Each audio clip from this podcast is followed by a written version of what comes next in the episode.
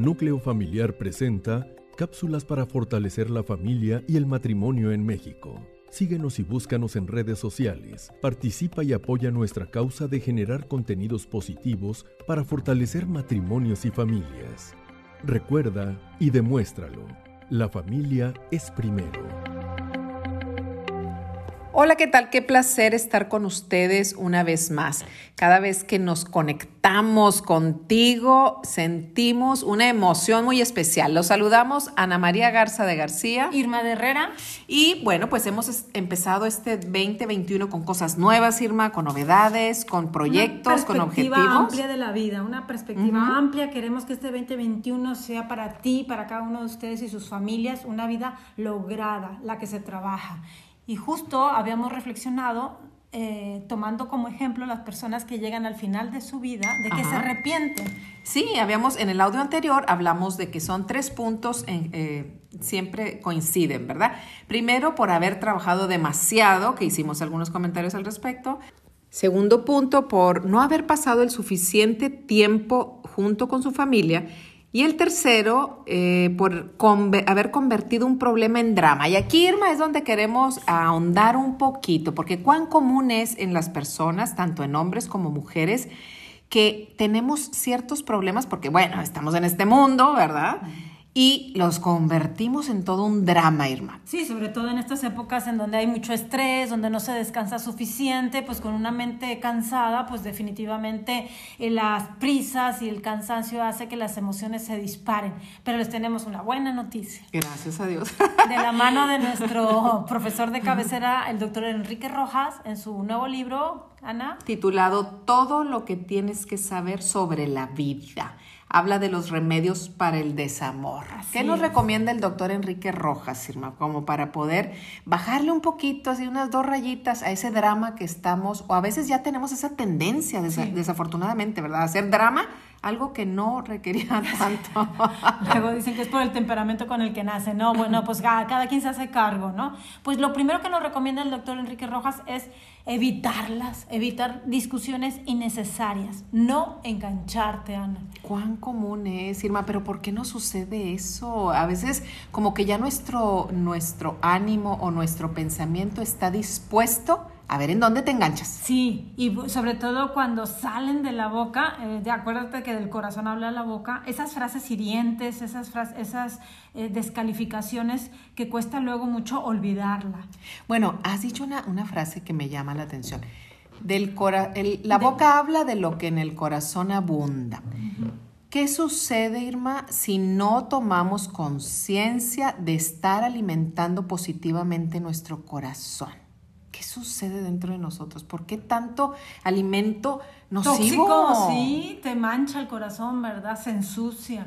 Pues que somos humanos y tenemos la tendencia también, si no nos ponemos eh, listos, eh, pensar más con el corazón y disculpar, ceder, no tomarlo personal, Ana. Sí, pero hay que aprovechar este tiempo de tantos cambios, que ya dijimos que estamos en una época nueva, ya es un cambio de época, de poner más conciencia en cómo alimentamos nuestro corazón, cómo alimentamos nuestra mente. Me parece estupenda tu idea. ¿Cómo lo podemos lograr? Mira, yo pienso que en la parte, por ejemplo, mental, que, que, nos juega un papel importantísimo y que a veces nos juega medio rudo, ¿verdad? Sí, sí.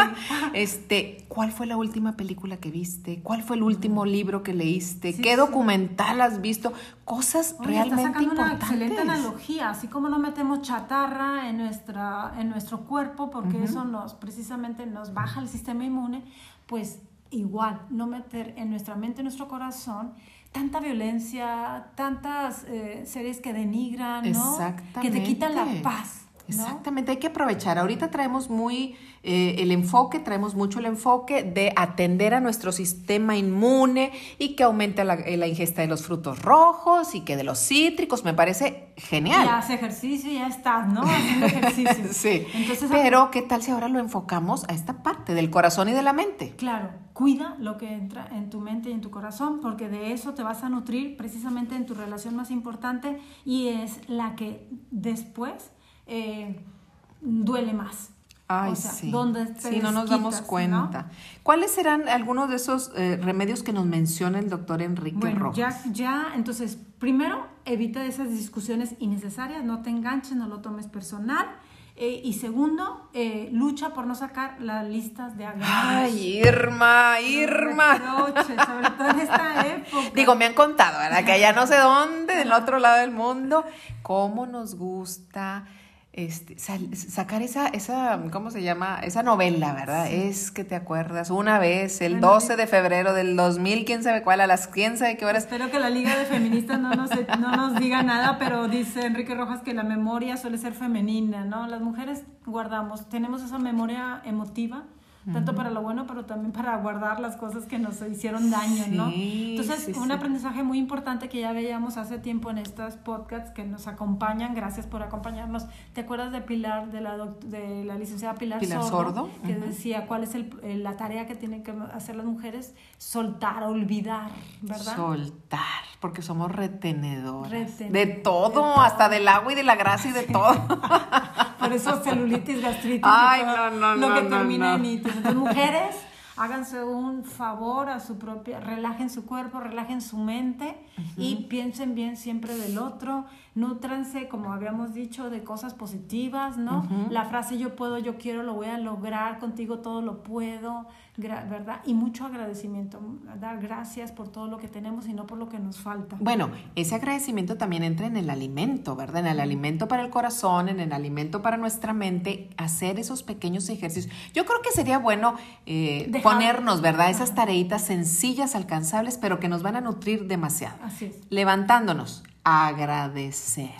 Agradecer. Tenemos tantas cosas que agradecer. Y como vas a agradecer, vas a sonreír. Claro. Y la sonrisa está demostradísimo que eleva todos los químicos de la felicidad se producen inmediatamente en nuestro cerebro y nos hace sentir saludables, alegres, contentos. Y como acuerda el cerebro no distingue la realidad de la fantasía, de la, imaginación, entonces vas a acordarte de tu cónyuge, ¿no? Ajá. De lo que te, enamoró de él, lo que admiras de él, y entonces pues la sonrisa va a fluir. Claro, y como dices tú, con ganas y, sin ganas. Y sobre todo sin ganas. Sí, porque alguien que nos esté escuchando va a decir, no, pero es que yo ahorita estoy enojada porque mi marido, mi cónyuge, tralala. No hace caso, no es como yo lo quiero, ¿no?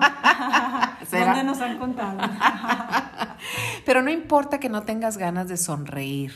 Hay que sonreír, ¿verdad? Porque ahí va a haber un, un, mecanismo fisiológico que va a decirle al cerebro, wow, me siento formidable. Y eso nos va a ayudar a no hacer drama de las cosas. Así es.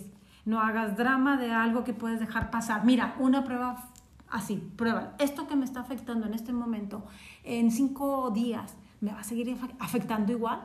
Ay, no, qué flojera, andar cargando eso. En cinco meses, eh, el tema de la familia política o el tema de las diferencias de cómo gastamos el dinero, ¿te va a seguir afectando? No, al final de la vida, acuérdate, te vas a arrepentir de haber hecho de ese problema un verdadero drama. Entonces somos más fuertes que el problema que nos está dividiendo y tenemos una vida precisamente para agradecer, admirar al otro y hacernos fuertes. Además, al agradecer, estamos enriqueciéndonos nosotros. Exacto, eso es lo maravilloso de las bendiciones y agradecimientos, que nos beneficia primero a la que lo da, a la que lo ofrece, a la que lo ve.